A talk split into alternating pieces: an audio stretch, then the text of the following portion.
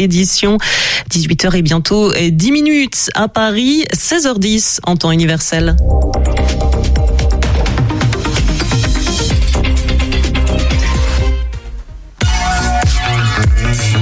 Radio G. 101.5 FM.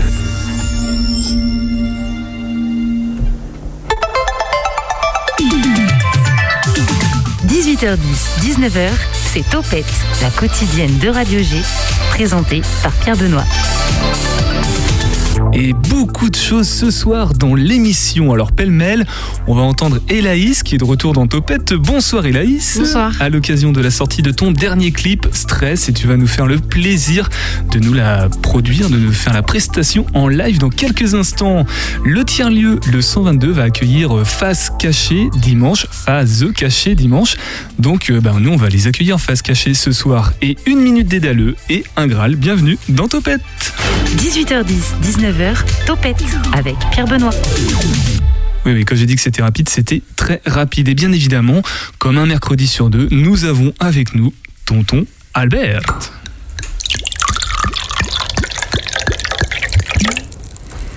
Bonsoir à toutes et à tous.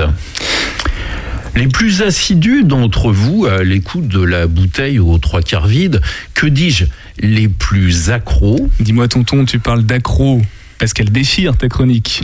et tu en es fier j'imagine, Oui. Pierre Benoît, vraiment. Donc, les plus accros d'entre vous se souviennent peut-être de ma dernière chronique de l'année 2021, durant laquelle j'évoquais le lobbying intense que menaient à coût de dizaines de millions d'euros les multinationales du numérique auprès de l'Union européenne. Le pouvoir convaincant d'un gros chèque n'étant plus à démontrer. Effectivement, là, tonton, tu ne nous apprends rien. L'influence, ça se mesure au, au flux qu'elle produit. Euh, on parle d'ailleurs parfois de trafic d'influence, non? Ouais, décidément, tu es en forme aujourd'hui, Pierre Benoît. Mais tu as raison, le vocabulaire du monde de la finance est révélateur de bien des turpitudes. Tout ceci pour te dire que les GAFAM, avec leurs pauvres 97 millions annuels versés aux décideurs européens, sont de petits joueurs Le record a été battu? À plat de couture, pulvérisé. 97 millions, mais c'est une misère comparé à ce milliard d'euros tombé dans l'escarcelle des cabinets de consultants en 2021. Un bon gros milliard versé par le gouvernement français à divers cabinets d'experts afin que ces derniers l'aident dans sa prise de décision sur les sujets les plus divers. Oui, ce nouveau record n'est pas européen, c'est un pur cocorico. Attends, attends, attends, je, comprends pas tout. Tu disais à l'instant que les lobbyistes dépensaient des millions auprès des élites bruxelloises pour assurer leurs intérêts. Et là, tu mets en avant le fait que c'est notre gouvernement qui verse de coquettes sommes à des consultants. C'est du lobbying inversé. Et ce n'est pas du soutien à un secteur économique en difficulté, non. Euh, la notion de rétrocommission, ça te parle? Eh bien, c'est un peu le processus qui se passe avec les consultants. Ceux-ci font preuve dans un premier temps d'une générosité à vous faire venir des larmes. Certaines de leurs prestations sont en effet gratuites, ce qui leur permet d'une part d'indiquer sur leur CV qu'ils ont travaillé pour l'État, ce qui est un gage de sérieux. Si l'État nous fait confiance, un, pourquoi pas vous? Et d'autre part de facturer au prix fort leurs prestations suivantes quand l'État fait à nouveau appel à eux. Songe à la maxime, quand c'est gratoche, ça finit par te vider les poches. Toute proportion gardée, c'est un peu à l'image de la première dose de crack du dealer. Elle est gratuite. Ensuite, quand l'addiction s'installe, il n'y a plus vraiment moyen de s'en passer et le business peut démarrer. D'où l'analogie avec le lobbying. Et il faut bien admettre que l'État est devenu dépendant au cabinet de soi-disant experts. Ainsi, la commission d'enquête sénatoriale qui a planché sur le sujet révèle que de 2018 à 2021, les dépenses de conseil des ministères sont passées de 379 millions d'euros à 894 millions. Une jolie progression. La, la faute à la Covid, non? Euh, pas tout à fait. La même commission d'enquête du Sénat a identifié que seulement 41 millions étaient directement liés à la gestion de la crise sanitaire. Ce qui est significatif, certes, mais devant le milliard que je viens d'évoquer, ça reste modeste. Mais, mais dis-moi, tonton, en quoi ça consiste le travail d'un cabinet de consultants? Essentiellement à demander au personnel des entreprises dans lesquelles ces consultants interviennent à remplir des post-it. Ils recoupent ensuite les données collectées en font de jolis diaporamas avec de belles couleurs pour, au final, faire accepter davantage encore les théories ultralibérales de Milton Friedman et consorts, si possible là où elles ne se justifient pas. L'hôpital public, par exemple, a été fortement impacté par ces mesures sorties des brillants cerveaux des consultants, avec le résultat que l'on sait. Face à la perte de sens de leur métier, on ne peut pas passer sa vie à remplir des tableaux Excel alors que l'on est censé soigner des gens. Les hospitaliers raccrochent leur blouse pour s'orienter vers des reconversions professionnelles. J'en connais personnellement. Bon, les cabinets de consultants organisent aussi des séminaires visant toujours à faire prendre à leurs clients, surtout si ce client est l'État, la bonne orientation. Celle qui consiste pour les salariés du secteur public à s'arracher les cheveux pour continuer à faire leur travail avec de moins en moins de moyens. Le cabinet McKinsey, qui est dans la ligne de mire de la commission d'enquête sénatoriale, a notamment réfléchi, je cite, aux évolutions du métier d'enseignant pour la modique somme de 496 800 euros. Trois fois rien pour pas grand-chose en guise de restitution. Mais, mais pourquoi l'État y fait-il autant appel à ses opérateurs extérieurs? Déjà parce qu'à force de ne pas remplacer les départs en retraite au sein de ses effectifs, l'État se retrouve contraint d'externaliser ce qu'il faisait auparavant en interne le roi est nu, en quelque sorte. Ensuite, parce qu'une vieille légende urbaine veut que si c'est le privé qui fait, c'est nécessairement mieux dans la philosophie des gouvernements qui se sont succédés ces dernières décennies, l'emploi public, ça n'est pas bien. Voire, c'est carrément caca. Il ne représente au final qu'une vague variable d'ajustement budgétaire. Soit dit en passant, la journée de consultant est en moyenne facturée 2168 euros. Mmh, comme ton intervention dans cette émission, dis donc. Euh, je suis pas sûr que ce soit le cas. Hein. oui, mais au moins, ce n'est pas de l'emploi public, même si c'est de l'argent public qui est proprement siphonné. Le dogme sacro-saint du toujours moins de fonctionnaires est respecté. Et là réside et puis, enfin, les suggestions des consultants sont bien pratiques parce qu'elles sont nimbées de l'aura du regard extérieur. On s'affranchit ainsi du fameux nez dans le guidon, et ça vous assure une légitimité quand bien même vous n'y connaîtriez rien aux problématiques rencontrées. Au final, l'État peut toujours dégager sa responsabilité d'une affaire mal engagée. L'exemple des APL amputés de 5 euros mensuels au début du, présent quinquennat en sont une bonne illustration, au motif que son consultant a concocté le coup tordu. C'est la version gouvernementale du pas nous, pas nous. On s'aperçoit ainsi que des gens qui n'ont aucune légitimité démocratique, les consultants que je sache ne sont pas élus par les citoyennes et citoyens, interfèrent considérablement dans les politiques publiques. Mais il y a mieux encore au sujet de McKinsey. C'est-à-dire? Eh bien, Pierre Benoît, lorsque j'ai visionné l'audition du cabinet McKinsey devant la commission sénatoriale, je n'ai pu m'empêcher de sourire quand l'un de ses directeurs, entendu par les sénateurs, a précisé que la maison mère était basée dans l'État du Delaware. Un paradis fiscal? Tout juste. Ah, ce n'est pas les Bahamas, mais c'est caïman la même chose. Et quand le même directeur a indiqué que la filiale française de McKinsey payait ses impôts en France, j'ai hésité par réflexe entre le doute et l'hilarité. Bizarrement, les sénateurs, admirablement pugnaces dans cette affaire, ont découvert que McKinsey France n'a pas payé d'impôts sur les sociétés depuis au moins 10 ans. Et ceci malgré un chiffre d'affaires en 2020 de 329 millions d'euros. Ah, on ne peut pas être partout, s'occuper des post-it et déclarer ses impôts. En même temps, il est bien pratique de posséder pour un même groupe plusieurs sociétés dans différents pays. Cela permet de facturer depuis la maison mère des frais dits de transfert aux entités du groupe basées à l'étranger. On déguise alors, en gonflant le montant des factures de ces prestations, les bénéfices en perte en mutualisant ces soi-disant pertes au sein du groupe entier, ce groupe peut choisir d'être déficitaire là où le taux d'imposition pratiqué est le moins favorable. C'est apparemment la stratégie qui a retenu McKinsey et qu'ont dévoilé les sénateurs. Apparemment, il n'est pas venu à l'idée des ministres faisant appel à ce consultant de se renseigner sur ses pratiques en matière de fiscalité. Suis-je bête? Il fallait solliciter l'aide d'un consultant pour y penser. Cerise sur le gâteau, quand on est auditionné devant une commission d'enquête parlementaire, on prête serment. Or, un faux témoignage devant une telle commission est passible de 5 ans d'emprisonnement et de 75 000 euros d'amende.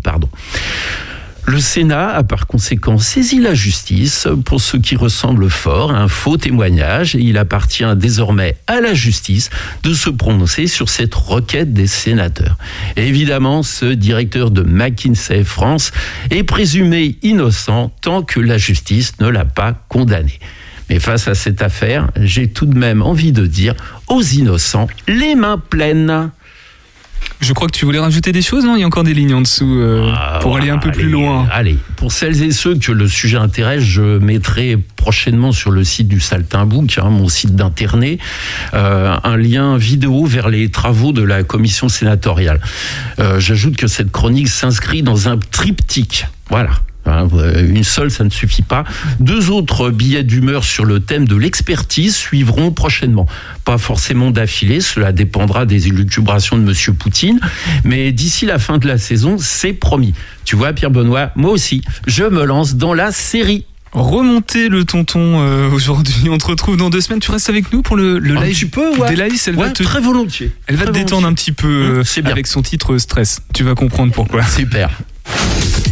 L'invité de Topette sur Radio G. Ça va, Elaïs Ça va très bien et Ouais. T'es pas aussi remonté que tonton Albert, rassure-moi. Hum, Ça va, mais ça m'a un peu énervé quand même le sujet abordé. euh, Je vous, de laisse- même. je vous laisserai en discuter tout à l'heure où tu pourras aller voir sur son site d'internet, comme il dit, euh, le Saltimbook. Euh, le clip Stress est sorti donc le 27 mars, il y a, il y a deux jours. Tu nous as pas menti, il est sorti en, en temps et en heure, comme Oui. tu nous l'avais annoncé. T'es contente? Ouais, très contente. Ouais. J'ai eu des très bons retours. C'est ce que j'allais te demander. T'as eu quel type de retour justement pour l'instant? Euh, surtout sur les images, globalement, qui ont plu beaucoup. C'est un clip quand même qui a été... euh, on s'est focalisé sur une belle image un peu contemplative et c'est ça qui a, qui a été apprécié. Avec Jeanne, quand tu dis on, c'est avec Jeanne notamment qui a Oui. réalisé du coup le, le clip. On va l'entendre tout à l'heure euh, par téléphone. On, tu es prête pour le live ou pas? Oui, carrément. Ouais. Alors c'est Stress et tu nous l'interprètes en live, c'est Elaïs sur le 101.5 FM.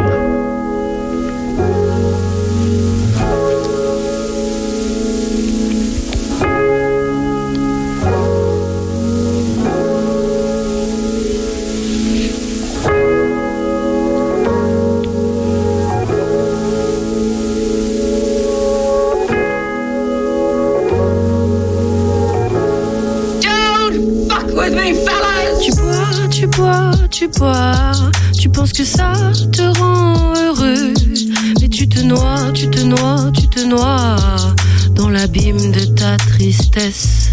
C'est le stress.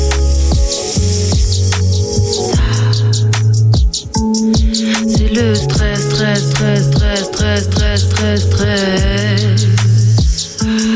C'est le stress, stress, stress, stress, stress,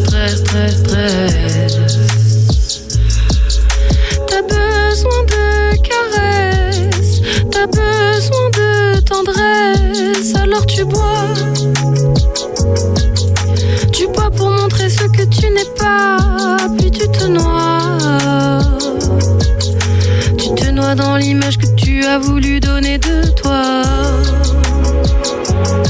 C'est le stress. C'est le stress, stress, stress, stress, stress, stress, stress.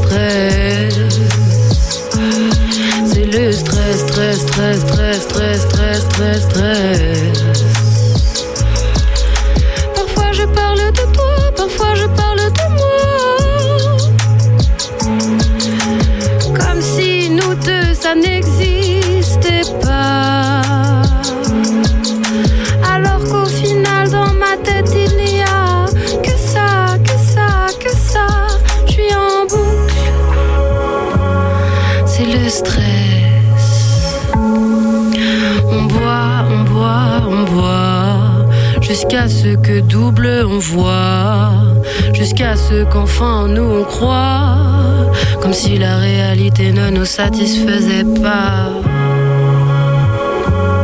C'est le stress. C'est le stress, stress, stress, stress, stress, stress, stress, stress.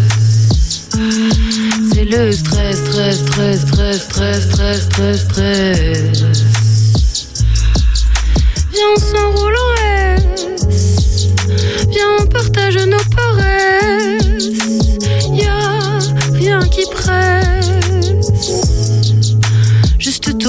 dans notre ivresse.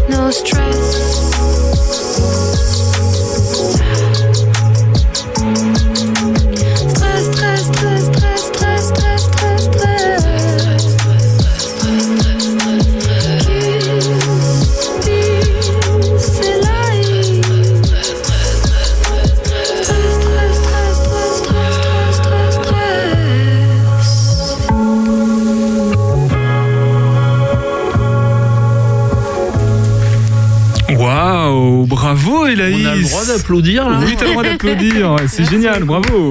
Merci. Performance et c'est intact par rapport au, au titre qu'on peut entendre sur Spotify ou, ou dans le clip euh, sur J'essaye YouTube. de le faire euh, de manière similaire quand même. Waouh, quel talent Albert, tu, tu as apprécié Tonton Bah, Albert pardon j'ai pas entendu la précédente version, mais euh, si c'est un copier-coller, il est sacrément réussi. là. Bah, les deux versions se, se valent largement. Ah oui, hein. oui, c'est. euh, mais là, on, on a le plaisir. En plus, nous, on a l'image. hein, euh, C'était envoûtant. Ah Bravo ouais, ouais, euh, euh, Elaïs. Bel univers. Merci beaucoup. euh, une très- voix qui nous embarque là, c'est c'est très très chouette. hein. Il est conquis. Stress d'Elaïs en live sur le 101.5 FM et le clip est sorti il y a deux jours sur ta chaîne YouTube.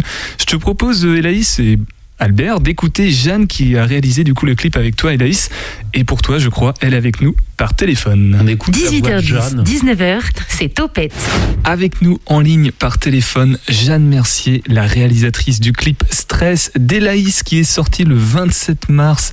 Donc il y a deux jours. Stress, c'est sur le dernier EP Blues d'Elaïs. Bonjour, bonsoir Jeanne. Bonsoir. Tu nous appelles en direct de, de Chambéry, je crois, puisque tu es euh, angevine, mais tu habites par là maintenant. C'est ça. Toi, Jeanne, tu dis que tu es photographe à- la base, mais tu fais aussi des, des clips vidéo, il semblerait, puisque en tout cas, c'est toi qui as réalisé euh, Stress. Euh, ton parcours, très rapidement, tu tu t'es issu de ce milieu-là, de, ce- de ces métiers? Bah, du coup, comme je te disais, je suis plutôt dans la photo. Mais en fait, j'ai fait un DU en photojournalisme et dans lequel j'ai appris aussi à faire de la vidéo parce que j'ai eu un mini documentaire à réaliser. Et euh, donc, j'ai appris euh, le montage, euh, le tournage, tout ça. Et en fait, là, c'est mon premier clip. Donc, donc je suis pas issue de ce milieu-là. C'est vraiment une première pour moi. Donc, c'est ton premier clip. Et ben justement, tu vas nous, nous en parler de ce clip Stress. Alors, déjà, pour parler du titre Stress, qui évoque un, bouillonnement, un nœud intérieur, une agitation incroyable. Pourtant, la musique, elle est calme. On va en parler avec Elaïs. Elle est plutôt apaisante, chill. Elle fait presque du bien. Euh, une ambiance qu'on retrouve aussi visuellement dans le clip, puisque ne serait-ce que par les couleurs, elles sont pas trop agressives. C'est tourné de nuit. Il y a des ralentis aussi, mais parfois quelques pointes de de stress. Euh, Jeanne, qu'est-ce que tu as voulu montrer dans ce clip? C'est déjà c'est un clip qu'on a fait toutes les deux, donc avec Elaïs, on l'a réalisé ensemble. Et notre idée, c'était de, créer un environnement ben, qui représente euh, les paroles de la chanson, donc le stress, et un truc un peu euh, enfermé, euh, dans sa tête, qui représente pas mal le- l'esprit de la chanson et, euh, et autour un peu d'une insomnie où Elaïs n'arrive pas à dormir et où elle euh, tourne un peu dans les pièces dans l'appartement. C'est dans un c'est en huis clos en fait le, clip, mais il y a des, flashs un peu dans la rue, euh, euh, voilà. Donc euh, c'est- Et, c'est tourné la, ça, ça a réellement été tourné la nuit ou c'est un jeu de, un effet de réalisation, c'est un effet de montage? Tout, est, tout a été tourné à la nuit. Enfin, en fait, on a, on a tourné pas mal l'après-midi. Et tous les plans qu'on a tournés les après-midi, on les a jetés. Ouais. Euh, parce qu'en fait, on préférait ceux de nuit. Et en fait, euh, vu qu'on commençait à bosser les après-midi, euh, ben, au fil de, de la journée, on avait de plus en plus d'idées. Et c'est le soir qu'on était le plus créatif et le plus euh, dans le feu de l'action. quoi. Et donc, c'est nos, nos meilleurs plans, on les a tournés les soirs, en fait. Et finalement, peut-être au, au plus proche aussi de la réalité de, de, de ce qui est évoqué dans le titre Stress, justement, qui évoque quand même un peu plus le l'ambiance nocturne des soirées, on va dire. Euh, Hélaïs, elle est angevine, et justement, les angevins angevines qu'on qu'on pu voir le clip là depuis deux jours, qui est sorti le, le 27 mars, euh, n'ont pas pu reconnaître les rues d'Angers, parce que je crois pas qu'il ait été tourné à Angers, ce clip, Jeanne. Non, pas du tout. Euh, donc tout ce qui est pour euh, les plans euh, en intérieur dans l'appartement, ça a été tourné au Sable d'Olonne. Parce qu'on est partis là toutes les deux en vacances. Et, et pour tous les plans de rue, ils ont été tournés à Montpellier et à Chambéry. Alors tout à l'heure, tu disais que c'était ton premier clip, ta première réalisation. Pourquoi tu as accepté cette collaboration avec Hélaïs Qu'est-ce qui t'a motivé? Qu'est-ce qui t'a plu dans ce projet? Bah, en fait, euh, Elaïs et moi, on est très amis. euh, Enfin, c'est comme une sœur euh, depuis le lycée. Donc, euh, on a tendance régulièrement à faire des petits projets plutôt photos ensemble. Et là, ça faisait un moment qu'on parlait du coup de faire un clip, comme elle, en fait plusieurs. Et moi, ça me disait aussi, comme j'aime bien la vidéo, et c'est comme ça qu'on en est venu à faire ce clip sur cette chanson-là. Alors justement, pour une première réalisation, est-ce que tu as rencontré des difficultés particulières, que ce soit techniques ou artistiques? Euh, oui, oui, oui, oui. Bah, clairement, le tournage, ça n'a pas toujours été facile. Euh, ben, ouais, comme je, suis vraiment plus euh, axée photo, à des moments la vidéo, c'est très technique, donc je maîtrisais pas tout et ça se voit aussi dans le clip. Hein, clairement, c'est pas, c'est pas pro. Enfin, on a fait comme comme on pouvait, quoi, mais. Mais c'était c'était super cool en tout cas comme expérience. Malgré les difficultés le fait que ce soit une première, est-ce que tu es, vous êtes plutôt satisfaite du résultat, Jeanne? Oui, oui, oui. Oui, oui, bah forcément, c'est pas parfait. Euh, ça. Il aurait pu être mieux, mais, euh, mais oui, on est clairement satisfaite. Et puis, euh, notre monteur a été au top. Petit big up euh, à Florent. Comment toi tu qualifierais euh, son univers, son projet musical? C'est hyper vaste, en fait, son, son univers. euh, c'est- Elaïs, quoi. C'est euh, tout ce qu'il y a dans sa tête. euh, c'est un monde hyper créatif, euh, plein de couleurs. Enfin, ça lui ressemble vraiment. Par la connaissant, ça, ça lui ressemble. Et en même temps, c'est aussi un personnage qu'elle a créé qui n'est pas elle, mais, mais qui est un personnage parallèle qui lui ressemble. Et euh, je trouve que c'est un très bel univers dans lequel elle exprime beaucoup de choses. Et, euh, et en tout cas, je suis très fière d'elle pour, euh, pour ce qu'elle fait. Eh ben merci beaucoup Jeanne. Jeanne Mercier, je vous rappelle que tu es la réalisatrice du clip Stress d'Elaïs de son EP Blues. C'est le premier clip en plus je crois qui, qui sort sur le l'EP et qui est sorti sur YouTube le 27 mars dernier. Donc bah, merci beaucoup d'être passé dans Topette et sur Radio G Jeanne. Merci beaucoup. Elaïs, quelques réactions aux, aux propos de Jeanne, euh, réalisatrice je la clip trouve très modeste.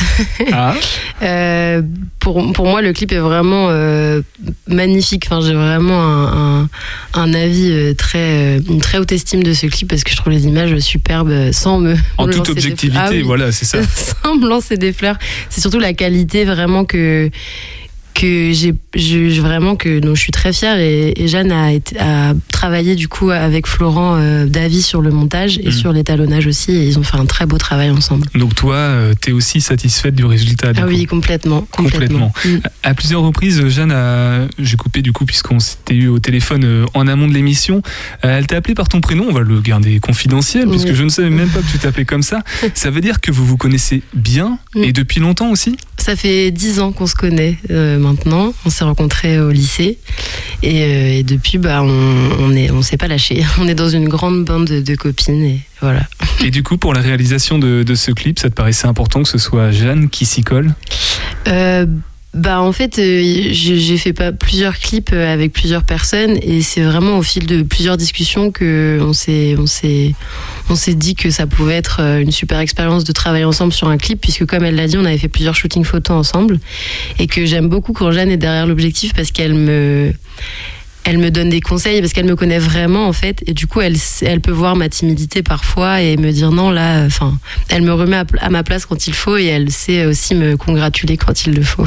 Jeanne nous expliquait que euh, vous aviez tourné l'après-midi et que finalement, arrivé le soir, vous avez tout jeté quasiment pour recommencer euh, en version nocturne. Euh, toi, tu as quelle expérience, de quel souvenir de cette réalisation? Comment tu l'as vécu, euh, Euh, cette réal? C'était euh, un super moment. Bah, déjà, on était euh, en vacances que toutes les deux à la mer, donc on était vraiment dans notre petit monde. Et, et on s'est, bah, on oui, c'est vrai qu'on s'est lancé en milieu d'après-midi et on finissait à une heure, deux heures. Enfin, les artistes comprendront que souvent la nuit, enfin, j'ai cette cette perception-là de l'art, que ça, la nuit m'anime et j'ai beaucoup plus d'inspiration, euh, même pour écrire mes textes et du coup même pour enregistrer.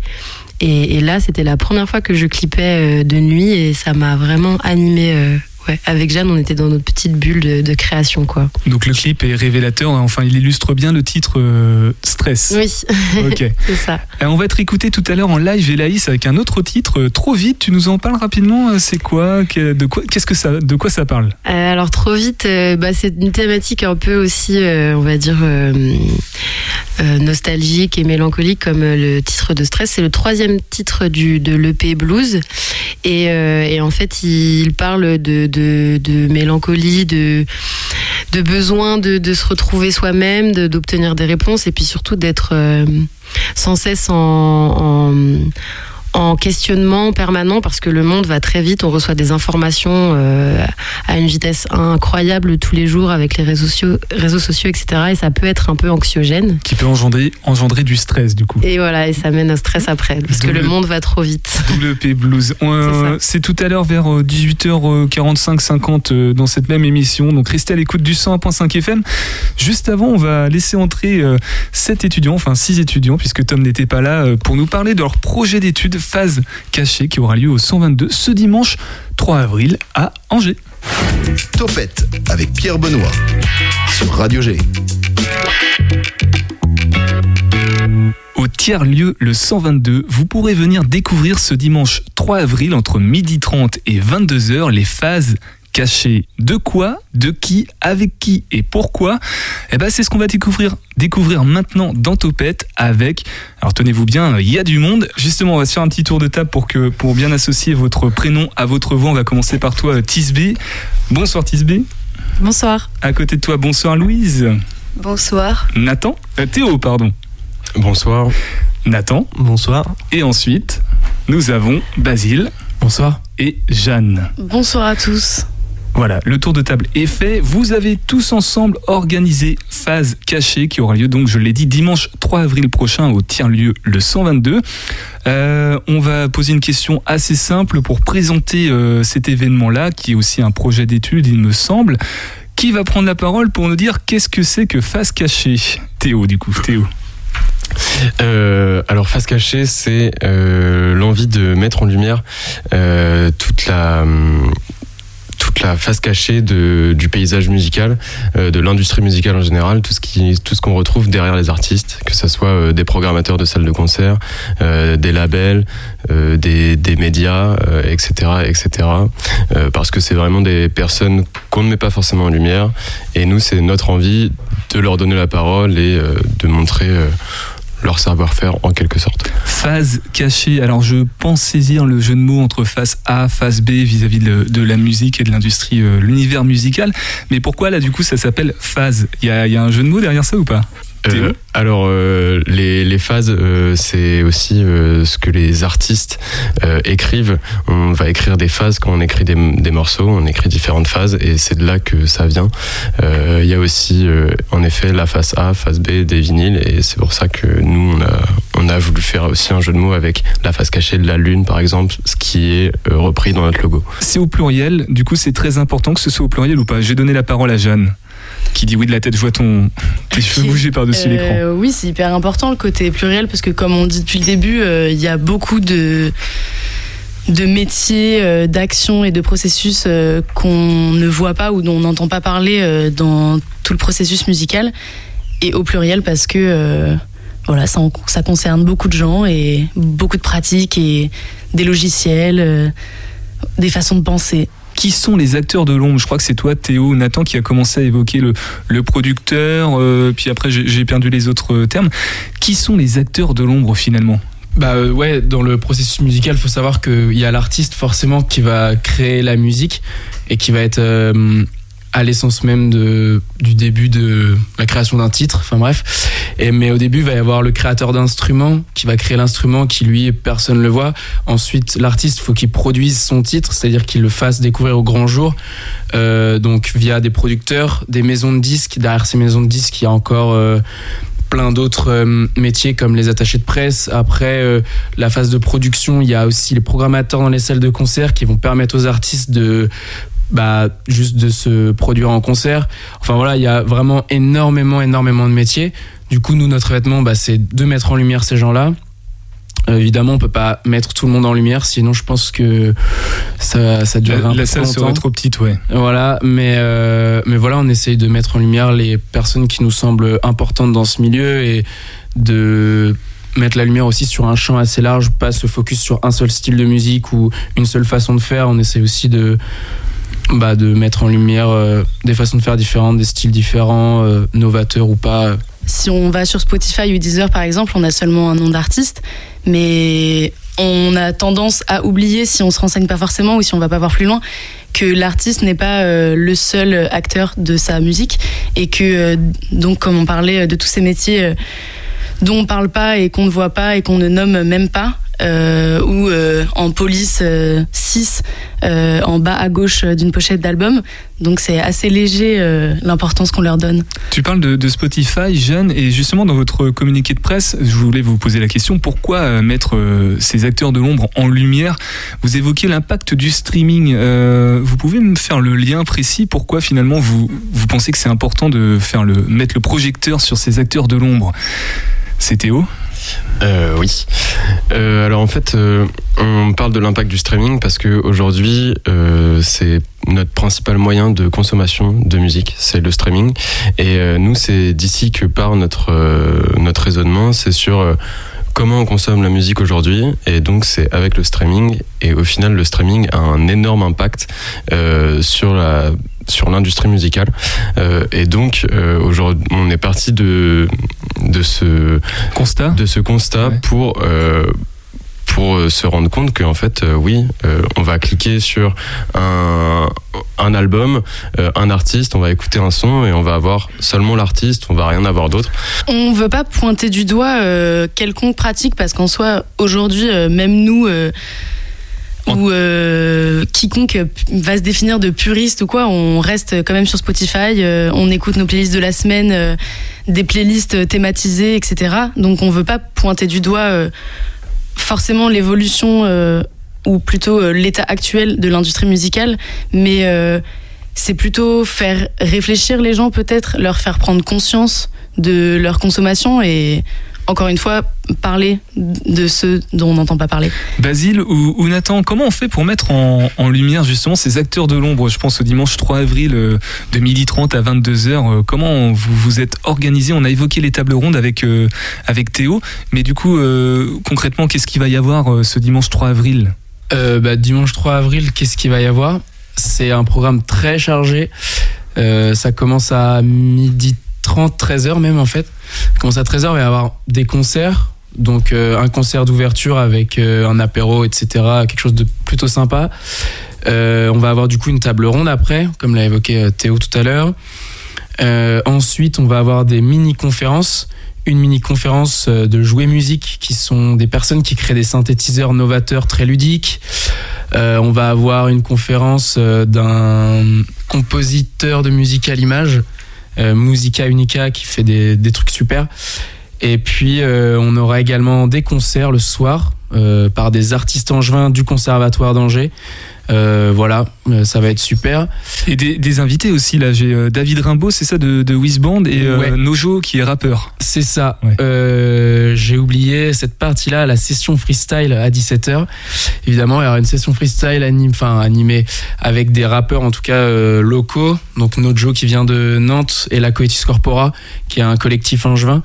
Et bien sûr, on aura toute cette journée, il va y avoir des temps un peu de pause. Bah, ces temps de pause vont être mis en musique par deux personnes que sont Mathis et Clément, qui sont des pareils élèves du conservatoire, euh, brillants et qui vont nous faire euh, du jazz euh, pour ces interludes, euh, ces moments de pause. euh, voilà. Euh, Est-ce que vous pensez que cette action que vous allez mener euh, dimanche prochain va permettre un petit peu d'avoir un, un impact sur euh, bah, justement cette prise de conscience que vous, vous avez pu avoir au niveau de l'écoute de la musique et de sensibiliser d'une certaine façon les personnes qui écoutent des artistes?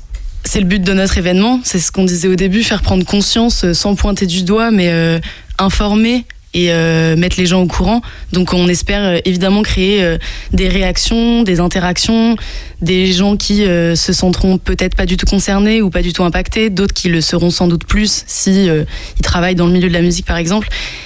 Et voilà, faire réaliser le public que écouter de la musique, c'est pas seulement cliquer euh, sur nos titres likés. Je vais donner la parole à, à Tisby et Louise qu'on a un petit peu moins entendu maintenant parce qu'on va, on va parler de vos différents rôles à vous euh, dans, dans ce projet. Euh, Tisby, est-ce que tu as un rôle bien défini toi dans ce, dans ce projet, dans ce groupe? Euh, bien défini, je, je pense pas. Enfin, je dirais, comme on a dit, qu'on a tous un peu un rôle polyvalent. Après, c'est vrai que j'ai fait un peu partie du pôle communication. Euh, C'est toi qui m'as contacté en tout cas. Voilà, c'est ça. J'ai essayé de contacter les radios, les journaux, euh, les chaînes de télé. Ça a plutôt bien marché en termes de, de répercussions médiatiques, de visibilité. Ça a plutôt marché du coup le, vos actions? Plus ou moins. Euh, déjà, on vous avoue, et euh, potentiellement le Ouest de France. Ah, Basile, tu veux réagir Et on a aussi euh, Prune euh, Radio, euh, radio associative nantaise qui a été, euh, qui nous a mis dans son agenda culturel. Donc ça, c'est plutôt cool aussi. Merci à eux. Ça, c'est plutôt chouette, ouais. Euh, Tisbé, dans quel cadre ça s'inscrit euh, ce projet? C'est un projet d'études en fait. Vous êtes tous et toutes étudiants à l'UCO, si j'ai bien compris. Euh, oui, c'est ça. Donc, euh, Luco fonctionne sur un système majeur-mineur, c'est-à-dire la majeure, euh, la licence principale, on va dire, et la mineure, une grosse option qui nous prend euh, deux jours par semaine. Euh, donc, dans notre cas, c'est communication événementielle et relations publiques. Euh, donc, on apprend à mettre en place un événement, une action de communication de A à Z. Et donc, le projet final, c'est donc cette année de mettre en place un événement. Et du coup, ce sera dimanche prochain au tiers-lieu le 122. Louise, euh, ce sujet, tu y étais sensibilisée ou pas particulièrement avant euh, de l'industrie musicale? Tu t'es fait cette réflexion toi aussi avant de t'embarquer dans ce projet ou pas? Euh, non, je, 'fin, je pense que c'était plus la base vraiment d'une réflexion commune. Je dirais que chaque membre du groupe est passionné à sa manière par la musique. Enfin, on est tous touchés fortement par la musique, je dirais. Et du coup, c'était vraiment ce qui rassemblait euh, dans le groupe. Du coup, ça, sentait- ça semblait pardon, euh, assez logique de, de monter un événement euh, autour de la musique. Comme une évidence, quoi. Oui, voilà. Et, euh, et du coup, euh, à force de réflexion, on parlait de notre consommation musicale, etc. Et euh, comme on disait tout à l'heure, en parlant de plateformes de streaming, on se disait que au final, même nous, on est passionnés, mais on ne sait pas vraiment ce qui se cache derrière.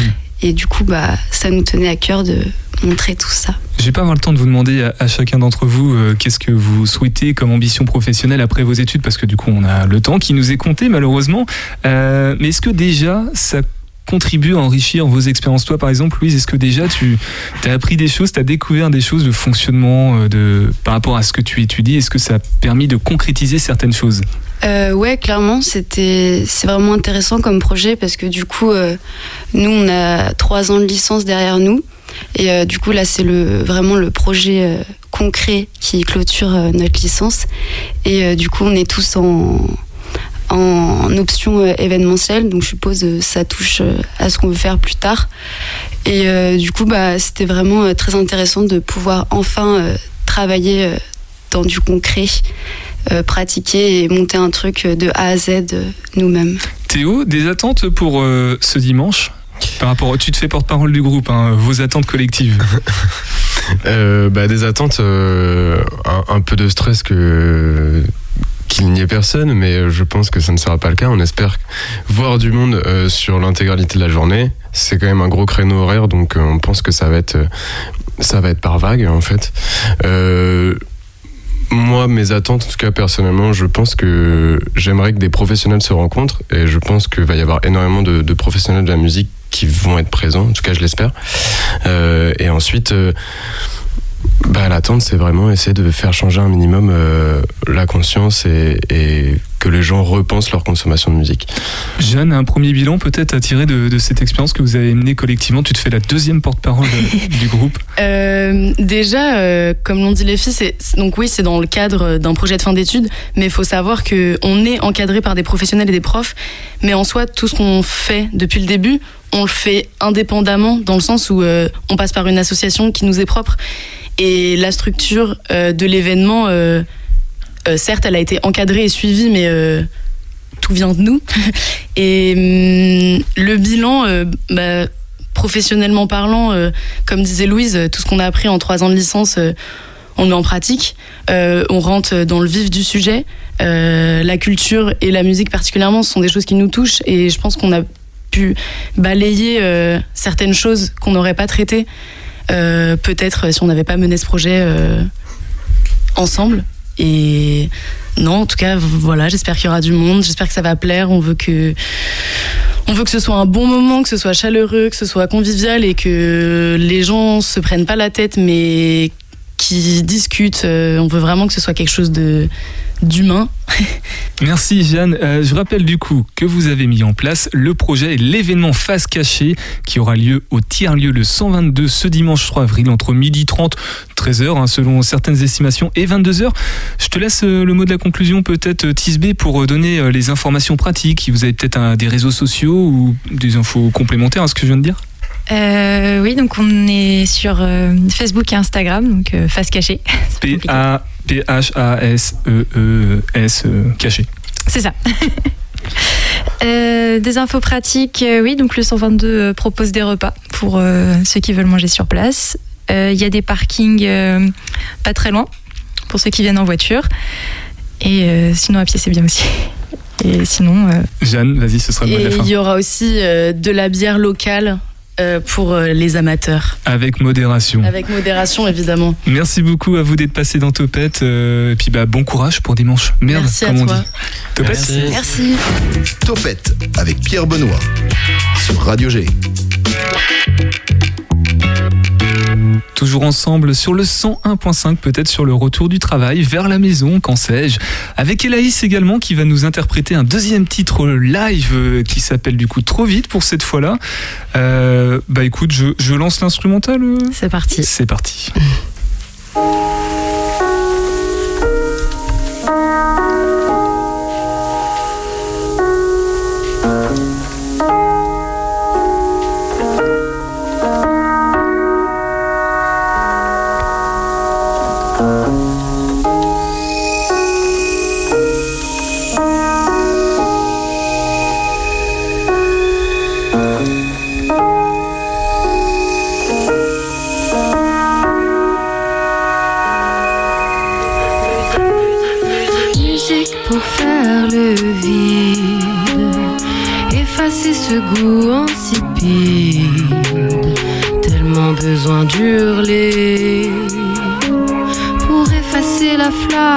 l'intérieur de mon bide. On se plaint, on vit dans la haine, on se craint, on se fait de la peine.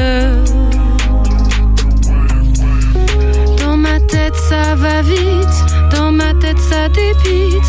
Ce monde va beaucoup trop vite. J'aimerais que mon corps soit entièrement tuméfié.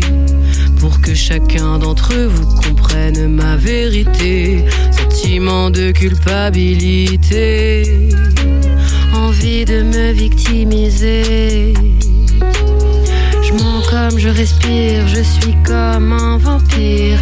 Morsure pour ne plus jamais penser au pire. On se plaint, on vit dans la haine. On se craint, on se fait de la peine. Dans ma tête, ça va vite, dans ma tête, ça débite. Ce monde va beaucoup trop vite. Je parle de toi dans presque toutes mes chansons. Envie d'éviter toute altercation. Quand j'ai commencé à chanter, enfin j'ai apaisé mon âme.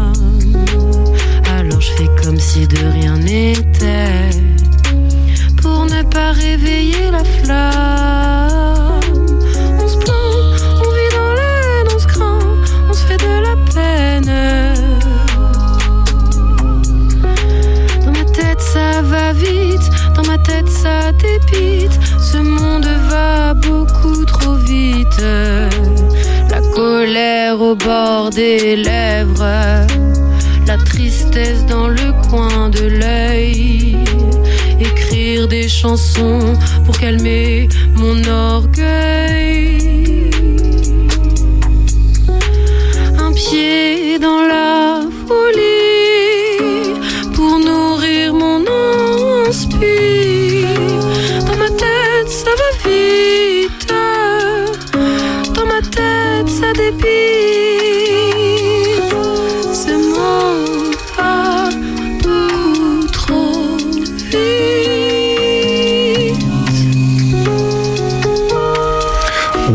Waouh, waouh, waouh, waouh, On est conquis sur le 101.5 FM. Merci beaucoup, Elaïs. Impressionnante deuxième prestation vocale pour ce soir, là, avec le titre du coup qui s'appelle Trop vite.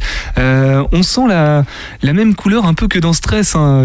Tous les deux issus de, de l'EP Blues. Ton dernier EP, il est sorti quand Rappelle-nous déjà? Il est sorti en mars 2021. Voilà, disponible sur, Presque un an. Enfin, Presque un an, peu ouais. plus même, en fait. sur Spotify, sur euh, toutes les plateformes de streaming, j'imagine. On a aussi le, le clip hein, du coup de Stress, le titre euh, qui est qu'on a écouté au début de l'émission, qui est sorti euh, il y a deux jours. Euh, Est-ce qu'il y a d'autres actualités te concernant ou pas, Elaïs te- tant Eh ben, pour l'instant, non. pour l'instant, je, je travaille à fond. Et, euh, mais tous les clips de, de l'EP sont dispo sur YouTube et, euh, et tout est dispo sur toutes les plateformes en attendant que, que ça vienne, euh, que je sorte quelque chose, euh, une petite surprise, mais j'ai pas de date à donner. Et très rapidement, est-ce qu'il y a des clips à- qui vont arriver prochainement pour les prochains titres de l'EP Euh, Il y a déjà tous les clips de l'E- tous les clips de l'EP qui sont sortis du coup sur YouTube. donc, donc Stress, c'était le dernier qui oui, restait. c'est ça finalement. exactement. Donc Stress à découvrir sur ton YouTube, Elaïs, euh, qui est sorti il y a deux jours. On va écouter un petit gras, le, le podcast de Radio G euh, qui répond aux questions que les auditeurs auditrices nous posent. Et puis on se retrouve pour la toute fin de cette émission. Question de Nemo, peut-on traverser l'océan Atlantique seul à la nage? Non seulement on peut, mais un homme l'a fait, et c'était un Français. C'était il y a une trentaine d'années. Un certain Guy Delage parcourt 3735 km entre le Cap Vert et l'île de la Barbade aux Antilles. Seul, à la nage, avec une planche sur laquelle il pouvait se laisser dériver lors des phases de repos. Il a nagé de 6 à 8 heures par jour pendant 55 jours. S'est fait attaquer par un requin et même piqué par des méduses. Ce nageur est un récidiviste. Il avait traversé la Manche à l'âge de 18 ans. Trois ans après sa traversée de l'Atlantique, il est reparti dans l'océan Indien avec un radeau équipé d'un habitacle sous-marin. Malheureusement, il a fait naufrage après 13 jours et a dû abandonner. Il a quand même attendu 10 jours sur un flotteur en attendant les secours.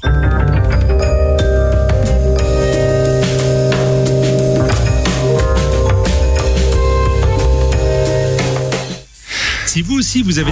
Et voilà, merci beaucoup d'être resté à l'écoute de Topette tout le long de l'émission. Elaïs est déjà sur le départ, donc encore une fois, allez sur Spotify pour la découvrir. C'est une artiste incroyable, angevine, locale, soul, rap et R&B un petit peu. Dans quelques instants, c'est Caméra Subjective avec Anne-Lee, Véronique et Margot. Tout le monde est là ce soir, donc euh, tu veux dire un petit mot? Non, tout le monde n'est pas là ce soir. Margot n'est pas là, mais, euh, mais elle est avec nous euh, dans la préparation de l'émission et, euh, et on va parler fabrication de films avec un directeur de la photographie, on peut aussi dire chef opérateur. Donc restez sur le 101.5 FM, vous allez continuer à passer un excellent moment. Prenez soin de vous, à demain et Topette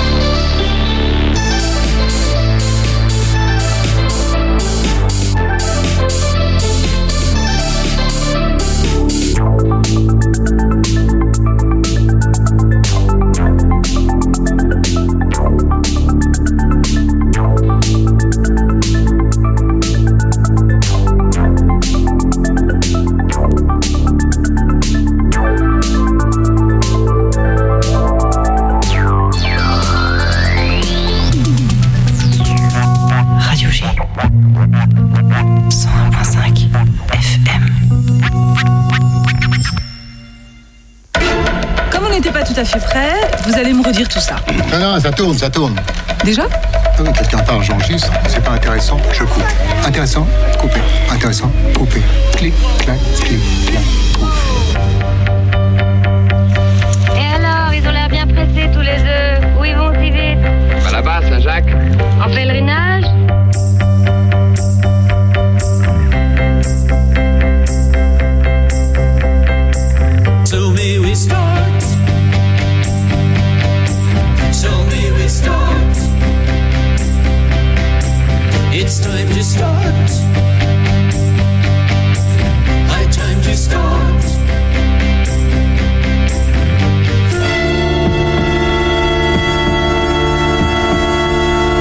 Vous arrivez en retard à tous vos rendez-vous ou seulement ceux qui sont pas importants?